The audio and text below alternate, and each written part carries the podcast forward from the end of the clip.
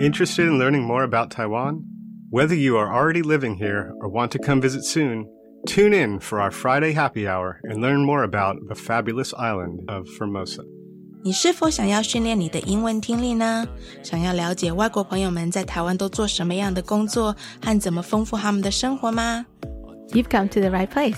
Tune in each and every Friday from 5:20 p.m. to 6 p.m. with me, your host Beverly. 每个礼拜五的下午五点二十分到下午六点，欢迎收听国立教育广播电台的 Friday Happy Hour in Formosa。我是主持人 Beverly。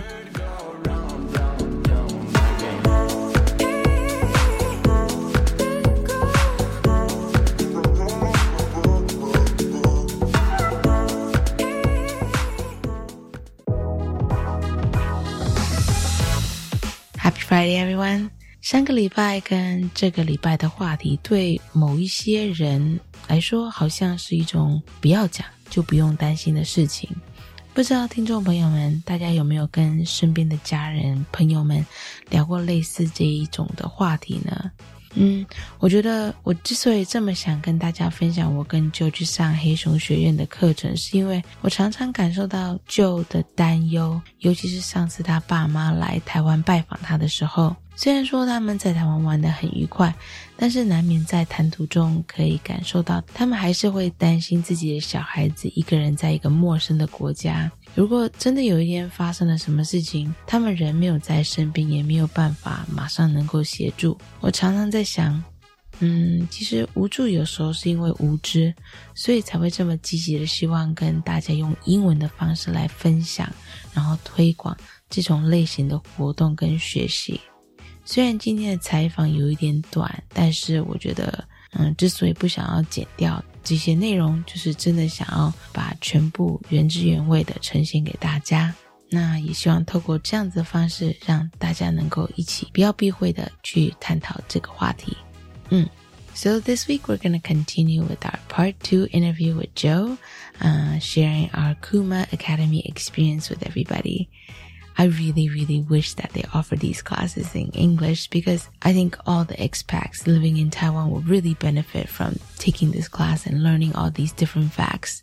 And I think part of the reason why I really want to do this show too is because I wanted to inform our friends and family overseas who are worried about us living here in Taiwan. Whether it happens or not, it's definitely unpredictable, but it's the best thing we can do to prepare ourselves in the event anything should happen. So, anyways, it's going to be a great show. Let's get right to it.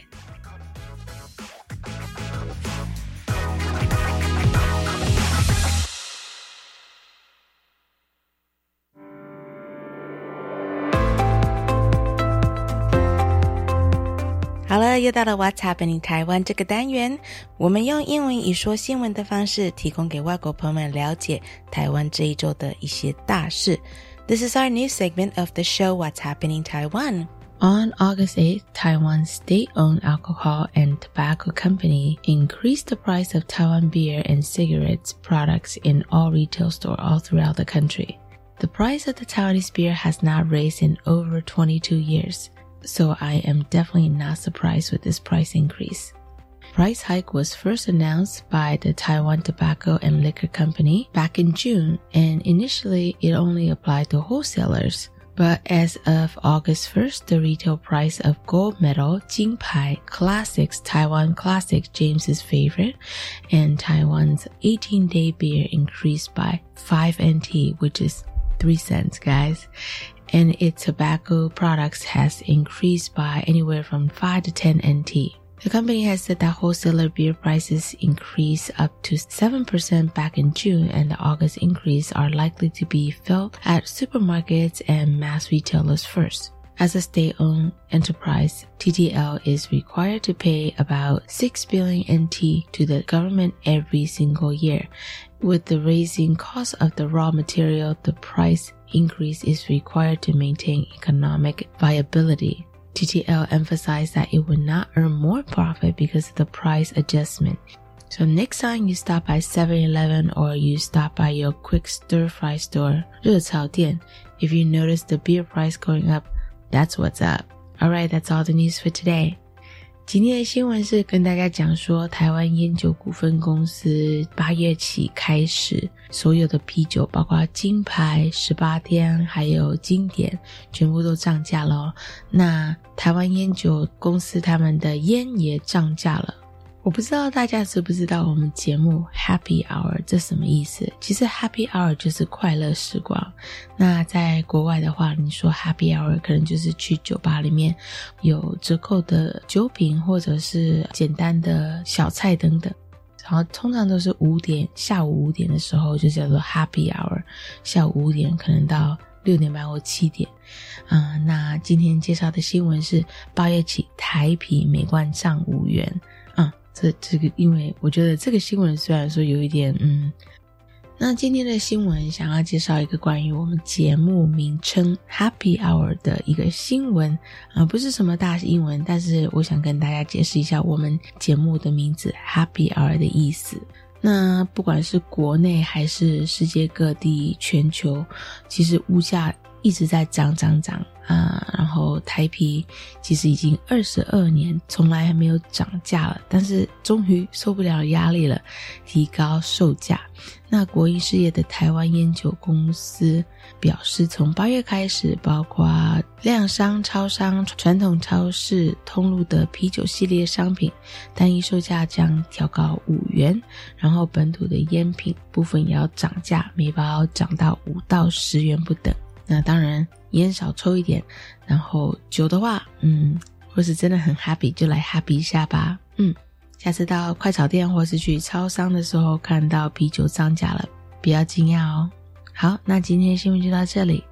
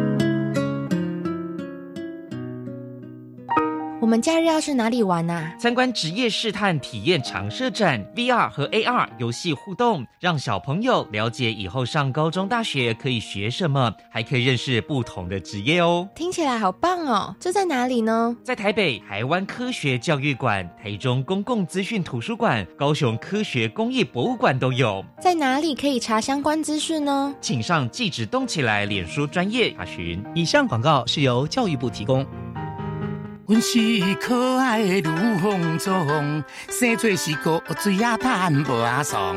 嘿，大家好，我是人看人好老，鬼看鬼婆都会鬼婆。今仔日要来给大家介绍，不管你是国民的女朋友，还是国民的欧巴，现在开始，咱大家拢有机会做到这个国民法官，甲这个法官坐到阵做伙来审判，邀请你即马做伙来做国民法官，让咱的司法愈来愈好，犀利犀利犀利。以上广告由司法院提供。各位听众朋友，大家好，我是内政部长林佑昌。现在一六五反诈骗专线呢已经升级，除了提供咨询服务之外，也可以受理简易的报案，还有检举，更能有效地防止受诈金钱遭诈骗集团来转出。如果有任何的疑虑，请尽快拨打一六五反诈骗专线来查证。内政部关心您。我们没有缴国道通行费吗？我收到过期的催缴简讯呢，上面有一个缴费连结，要点进去缴吗？等一下，千万别点开连结，这则讯息里面没有我们的车号，网址也看起来怪怪的，肯定是诈骗讯息。提防通行费诈骗，请小心。若用路人有任何疑虑，可洽客服专线零二七七一六一九九八确认。以上广告由高工局提供。这里是教育广播电台高雄分台，我们的收听频率是高平地区 FM 一零一点七，恒春地区 FM 九九点三，澎湖地区 FM 九九点一，江南地区 FM 一零七点七。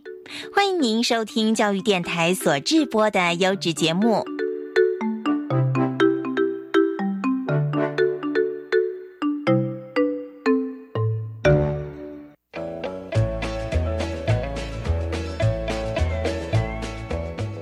Most of you know that I rescued a litter of puppies about two months ago, so life has been crazy to say the least.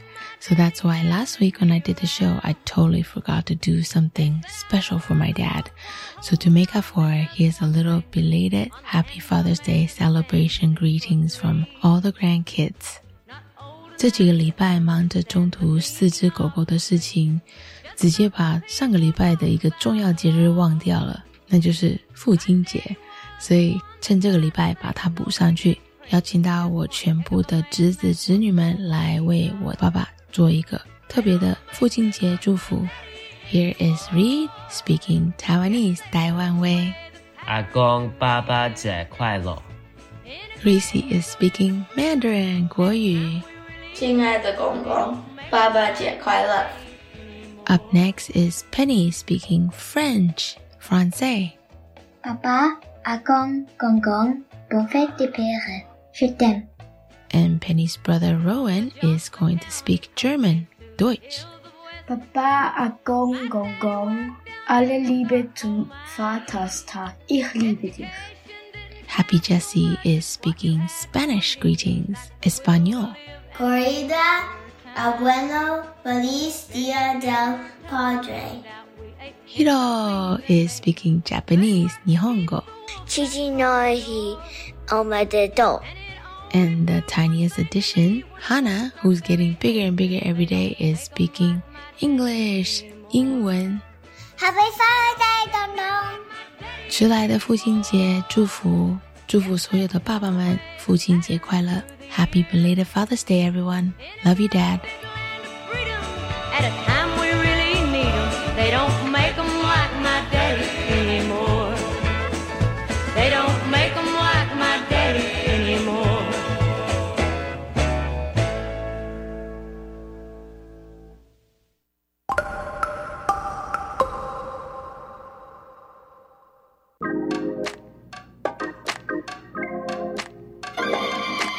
我爱台湾.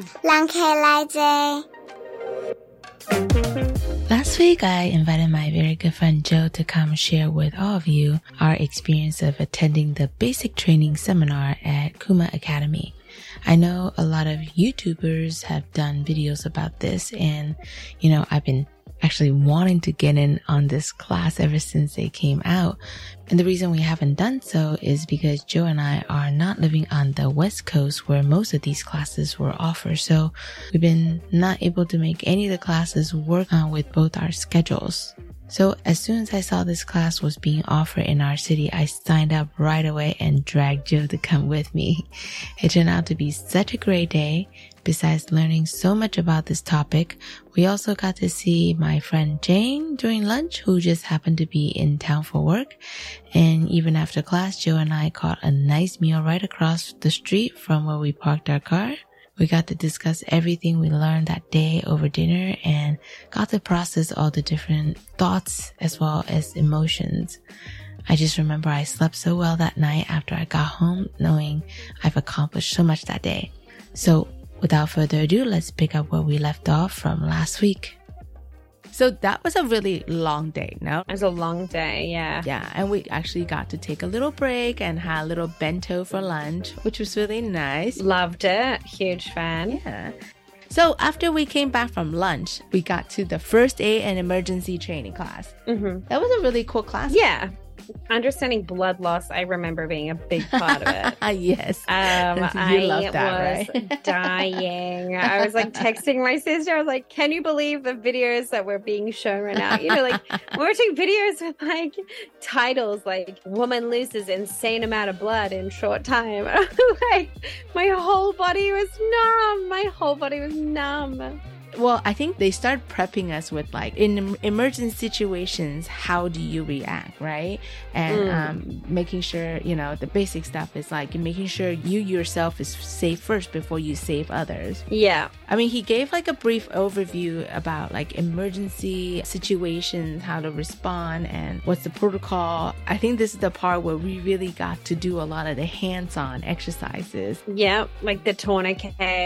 Yeah, we used the tourniquet. Yeah, tourniquet. Okay, yeah, so we did a little exercise. That was insane. Yeah, tourniquet basically stops you from bleeding to death. Mm. We got to practice on each other. We practice on ourselves. Um, we even got to practice what is the safest way to carry someone who is unconscious. We teamed up into groups of four and we just kind of carry each other. Yeah, practice carrying each other. But I think honestly, for me, while all these like different parts of the seminar was very informative, my favorite part is actually the last seminar because for me, what I took away from it is that I think I remember like the first question he asked before he even started the whole seminar. The lecture said, "If tomorrow the war broke out, how many of you would be going to work the next day? Raise your hand." Mm. And I think that was such an interesting thing to think about because because a lot of people think, oh, if the war breaks out, I'm just gonna hide in the mountains or like you know Right. find ways to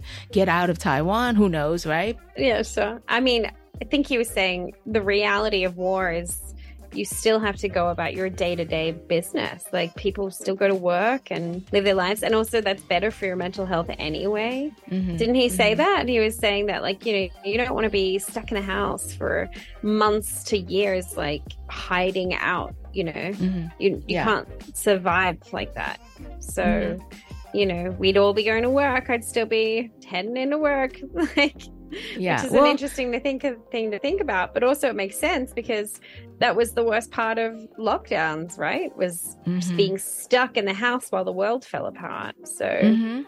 Yeah. Yeah. Well, and also he mentioned that the reason why we all need to do our part and go do our job is because that's what's going to keep the economy going. Mm. Because if you stop working, um, Taiwan is automatically defeated because it's not a functioning Right, society. Um, and Yeah. it drew a lot of parallel again to Ukraine. Um, you know how, like, like for example, like the I, I don't know why that just stuck in my head. Uh, the bakery in, uh, example is that like the bakery still operated for a couple hours uh, during during the day and they made sure that people have bread to eat, which is so important, Mm. right? Even during times of war, you still need your everyday necessities. And if your job provides that for other people, that's something that you can do.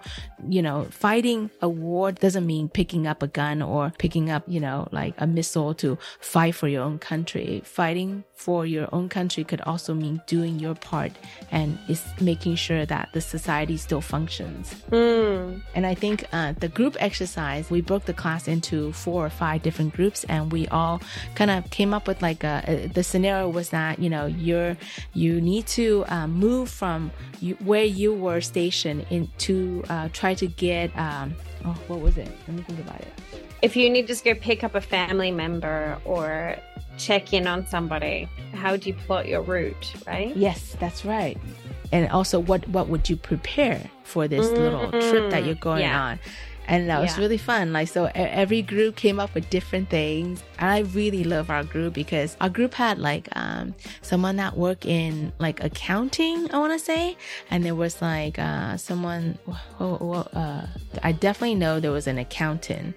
Um, I mean, there's some, a couple teachers and there, everyone was in different jobs, but it, no one was shy in our group. Everybody contributed Yeah. and it felt like it's such a nice feeling because it made me feel like you know if really we are put in a situation we need to you know really survive like i feel really comfortable and confident that you know people i'm surrounded will be you know working together to make it work and um, i think that was my biggest takeaway from that little exercise so Mm, um totally agree. yeah I feel like my experience of COVID was like, okay, you know, this is what it looks like in maybe a more collective society when it, when disaster strikes. It's Mhm. it's really like society focus Like, how are we going to get this? How are we going to get through this together? Like, what needs to happen, even if it's at the expense of my personal comfort or whatever? If this is what we need to do, then that's what we all need to do. You know, just yeah, I don't know. I just chalk and cheese compared to Western ways of thinking. Mm, yeah. Well, I think the lecturer wanted to emphasize this is just like a basic class. Mm. I personally found the information warfare topic very, very interesting. Yes. Um, but they, you know, they offer so many different courses as well. I'm not trying to promote this at all, but I think I tell everyone that I meet about, you know, my experience with Kuma Academy because what I took away from it is that everyone really needs to really stay informed. Mm. You cannot take things as is. And also staying informed is another way to stay prepared in case something does happen because I don't think you and I are not naive. You know, we we know that there, there is a possibility, right? But at the same time, like how can we prepare ourselves if the day really do come? And i think um, by learning different things and gaining the the proper knowledge and staying informed is like the most important thing that you can do for yourself. And um, i don't know. Does that does that sound weird? Yeah. No, I Yeah. completely agree. I think yeah. that's all you can do. I mean, we're not in the circles of decision making. We don't have mm-hmm. really any effect on whether or not a conflict comes to pass. You know, like no mm-hmm. one can predict the future, even if you're one of the most powerful people in the world. So it's kind of like, well, the best we can do is is educate ourselves to the best of our ability try not to give in to paranoia and panic Mhm. and also okay you know this is a real threat this is it doesn't make any sense to just assume that it won't happen just because we don't want it to Mhm. so you know okay what do we need to do to be kind of ready without being over the top about it i think that's the Mhm. balance that i'm struggling to find at the moment because I think, you know, the temptation is just to go full prepper, you know? Like when I lie awake at night, that's what I'm doing. I'm coming up with like a list of things that I extremely suddenly need to do ASAP. Mhm. And it's like, you know, buying like bags of rice and storing it under my bed and like getting Mhm. bags of dog food and like putting it in the roof. And it's, you Uh. know, that maybe, you know, one day I'll regret not doing those things. But I don't know. I, it's you got to find the balance. I think between being Yeah. like an ostrich with your head in the sand, yeah um, but also just being like so over the top and like alarmist about something that we really don't really know is or isn't going to happen. Right. Well, like again, like in case if this does happen, at least we know Mm. we will have some time to prepare for it. Yeah. But I think it doesn't hurt to have like a basic, uh, like a care package. Like I have an Mm. earthquake kit. Yeah, that's smart. So I should really like kind of add on to that. Like I think I definitely like I wanted to add on the tourniquet and then the the um also a radio, like a battery Mm. auto operated radio, a compass, maybe. Um I don't know. There's just like little things where I feel like if you prepare yourself, maybe that's part of like that's something that's gonna make you feel a little bit better too. You know what I mean? I agree. If you think about it, earthquake, it's the same thing. Like it could happen any moment, but like if you sit around just worrying about it, it doesn't really help you, does it? But if you prepare yourself a little earthquake backpack, you know, like in case if you really need to, then at least you know you're prepared for to deal with, you know, whatever you end up having to deal with. Yeah. But I have to say, every single time when earthquake happens at my house, I always run out of the house without the earthquake kit. it's like it's hanging by the front of the door, but I'm always like, just run. That's fine. So, I mean, yeah. you your house is not, you know, you'd be able to get through the rubble and get it again. You're doing better Uh. than me every single time. Every single time there's an earthquake, I lie. Uh. It's always when I'm in bed, and I lie in bed and I look at Boo, and the both of us are just kind of like, well. It'll be over soon. do nothing. I do nothing. I'm like, yeah, I really. Well- I mean, I'm. You're streets ahead of me. At least you got like an earthquake bag put together. I'm still in like Oh. denial phase. well, next time when we hang out, why don't we do a little earthquake slash like whatever preparation survivor uh, kit, prep. Yeah, yeah, I exactly. think I think the big one for me on the day was uh, the idea of the generator. Like even even if it's like sharing a generator yeah. with um with people. Mhm. I don't Yeah, know. No, I think Yeah, that that one was a massive one because no electricity at all. I mean, hmm Yeah. whoa. Yeah, and solar options too. Like I think that doesn't hurt either, right? Mm. So, um, yeah. But anyways, um, if you'd like to find out more about Kuma Academy, I'll put all their information on our website and social media pages as well. But I know they offer online classes now, but they unfortunately it's still on Mandarin. But um, hopefully, you know, something you heard today might help you feel a little bit more informed. Um, I know we didn't go into detail about, you know, a lot of the facts and, you know, things that we learned from class, but I just thought, like, if this even jar a little bit more interest um, to somebody who normally is a little bit scared to explore this topic, you know, I, I'll feel better that at least I try to do my part by sharing my experience, uh, how I feel better by, you know, learning more about this topic. Yeah, I agree. So, um, but in the future, I would love to have more guests on the show who knows more about um, these particular topic as well. I think that would be kind of interesting, even just to learn about the history, the political history of Taiwan and how that's evolved.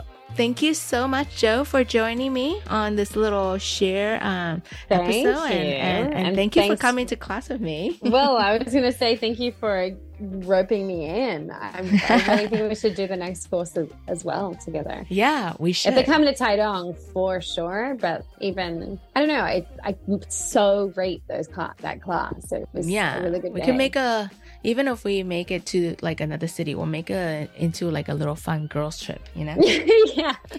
We're taking it seriously, James. yeah Girls trip. Girls trip to learn about. yeah uh, thank you so much jo Oh, thank you for having me.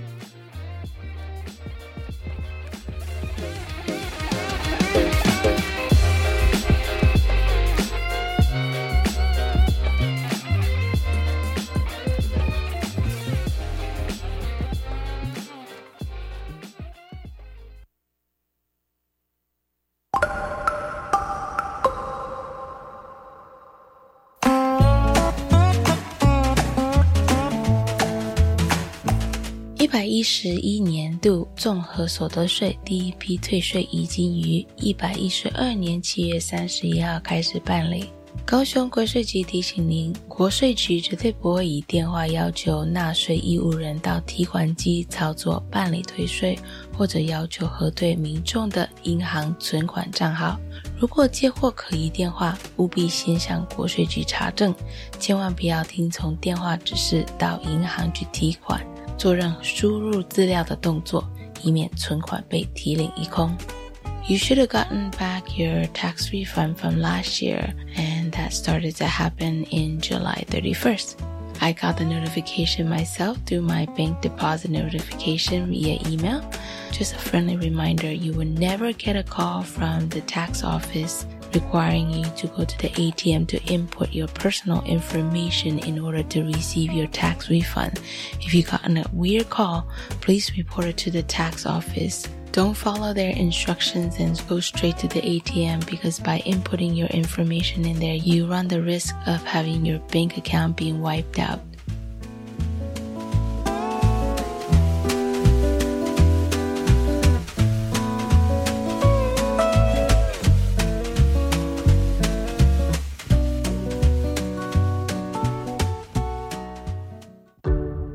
Easy peasy language learning，跟我们一起轻松学国语。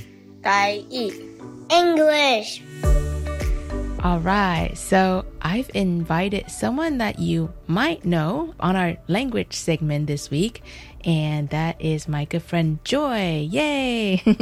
Joy, Joy，我我们常常在讲说，哦，生活上会用到什么样的英文用词，或者是绘画上要用怎么样说英文会比较流畅。所以我觉得我们今天从不一样的角度来做这个 language segment，你觉得怎么样？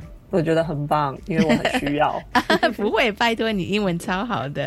Um, just really quickly, we're, I'm going to explain in English. So today we're going to take a different perspective. I'm going to talk to my friend Joy about different ways to say certain things in English so that way she can sound more native or just, you know, more comfortable, um, more easy. Um, all right, well, let's start with something. Uh, 我们先讲 Joy，你上次在跟我聊天的时候，你谈到嗯。你有一个情况，你很想要，嗯，就是了解怎么样用不一样的方式说的。你你你上次是说你出国的时候吗？啊，对，嗯。嗯，就是我们如果出国的时候，有一些经验是想要买东西。哦，那我可能很直觉就会说哦，how much，哦哦哦，或者是呃，can I get this one，嗯嗯嗯。之类的。但是就想知道说，哎，那如果我好奇价钱，或是哎我需要什么东西的时候，我怎么跟店员讲比较可能比较礼貌，或是比较 local 一点这样子。嗯嗯嗯。其实哦我、我觉得你讲的说 how much，其实这个是没有错，对不对？这是一个很正常的。但是我觉得有时候台湾人太专注于讲英文的时候会很紧张，嗯所以会忘了一个前面跟一个后面，你懂我的意思吗？就是一个 intro，、就是可能会像 hi，因为打个招呼，哦，嗯哼他说啊、呃然后店员可能会跟你打个招呼嘛，然后你就说，他们通常都会说。Can I help you with anything? Right？、就是可以帮你做什么东西嘛？然后你就说 How much is this one？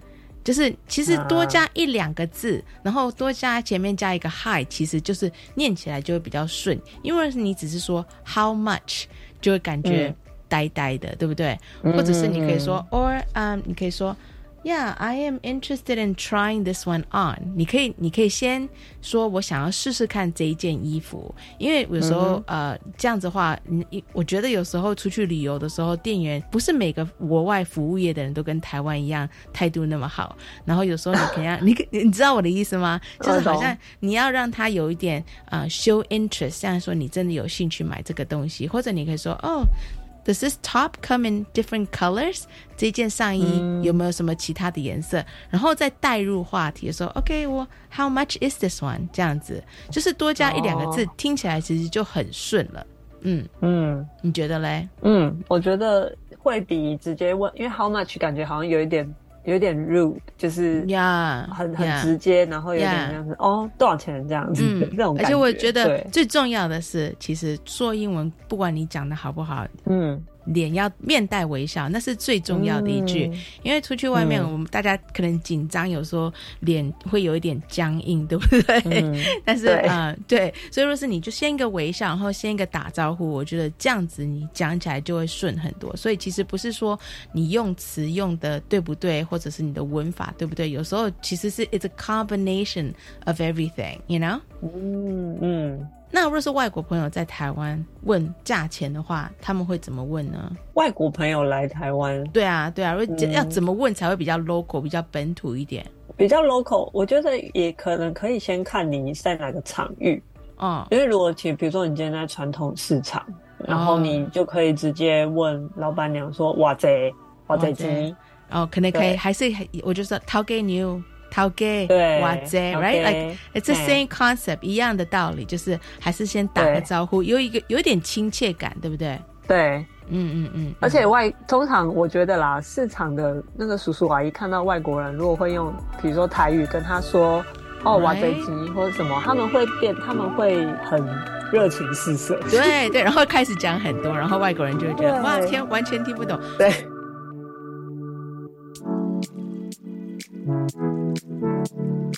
又到了节目的尾声，我想谁都不想要有不好的事情发生在我们的日常生活中。万一真的发生的话，大家真的要事前把所有的事情都准备好，假装什么事情都不会发生，然后没有做准备，这种鸵鸟心态是绝对没有什么帮助的。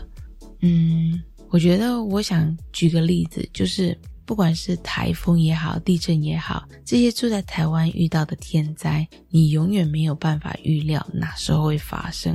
好，台风的可能性可能会比较能够预料，因为天气其实是可以预测的。但是毕竟再怎么提前预知，没有做好准备的话，一切的结果都还是一样的。我觉得你若是想试试看，不妨尝试跟身边最亲近的人一起讨论一些 what ifs。其实讲这种东西不一定要很严肃，我觉得大家可能会怕说讨论这种话题会让大家紧张。但是你有没有想过一些其他的问题，像是家里有没有什么长辈需要帮忙的？那若是有人真的需要帮忙的话，是谁要去帮忙？这种事情其实应该要先讨论好。诶，这让我想到，其实很久以前我在追一部非常有名的美国的丧尸电视剧的时候，我都会常常脑子里面想：天哪，有一天若是丧尸这种剧情真的发生在生活中的话，我会怎么做呢？嗯，会跟电视剧里面的主角们一样吗？我唯一知道的是，我绝对不是第一个去砍丧尸那一个人，因为我觉得我没有那个能力。但是记得超清楚的，那时候我想，真的若是发生了，我应该是马上开我的车子，然后去把汽油加满，然后去找我身边最近的家人，然后再开车计划如何去下一个地点去跟最近的家人朋友碰面集合。然后要马上找到物资，像是收音机啊，然后找到吃的东西，像罐头啊，然后或是可以的话，找一些武器来保护自己等等。那时候其实都是晚上在追剧，几乎是一个晚上都会睡不着，头脑一直在想东想西的。但是大家如果想想，光是一个丧尸影集的内容，就让我脑袋里面规划那么多东西，那是不是在现实生活中，那一个真正真实的问题，更需要受到我们大家的关注呢？你们觉得呢？So I know my original intentions for doing this show is to actually put some of our friends and families overseas at ease with this particular topic. But I realized after editing the show, even if both me and Jo felt better after learning all these facts and we felt empowered after we were informed, there's still bound to be a lot of our friends and family out there that's going to be probably worrying even more knowing that we are actually preparing for something that could possibly happen. So I don't want you guys to worry. You know who you are, people. Hi, Carol. we miss you and love you. And, you know, also the other audience I really want to do the show for are those of you who are non-Taiwanese uh, by citizenship, but living here in Taiwan. Obviously, you have a choice to just leave if anything should happen. And therefore, you feel like that's the reason why you don't need to stay informed or be prepared. But I think if you love Taiwan and you care about Taiwan or the people of Taiwan, even if you don't plan to stay here forever, you should try to be informed and discuss it with the people surrounding you because it's important to talk about these kind of things and get different perspectives. Don't you think?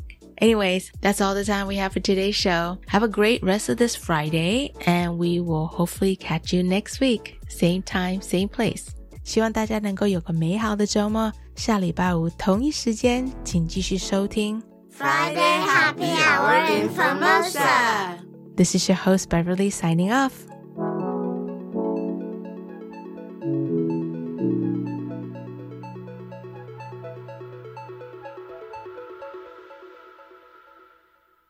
再会。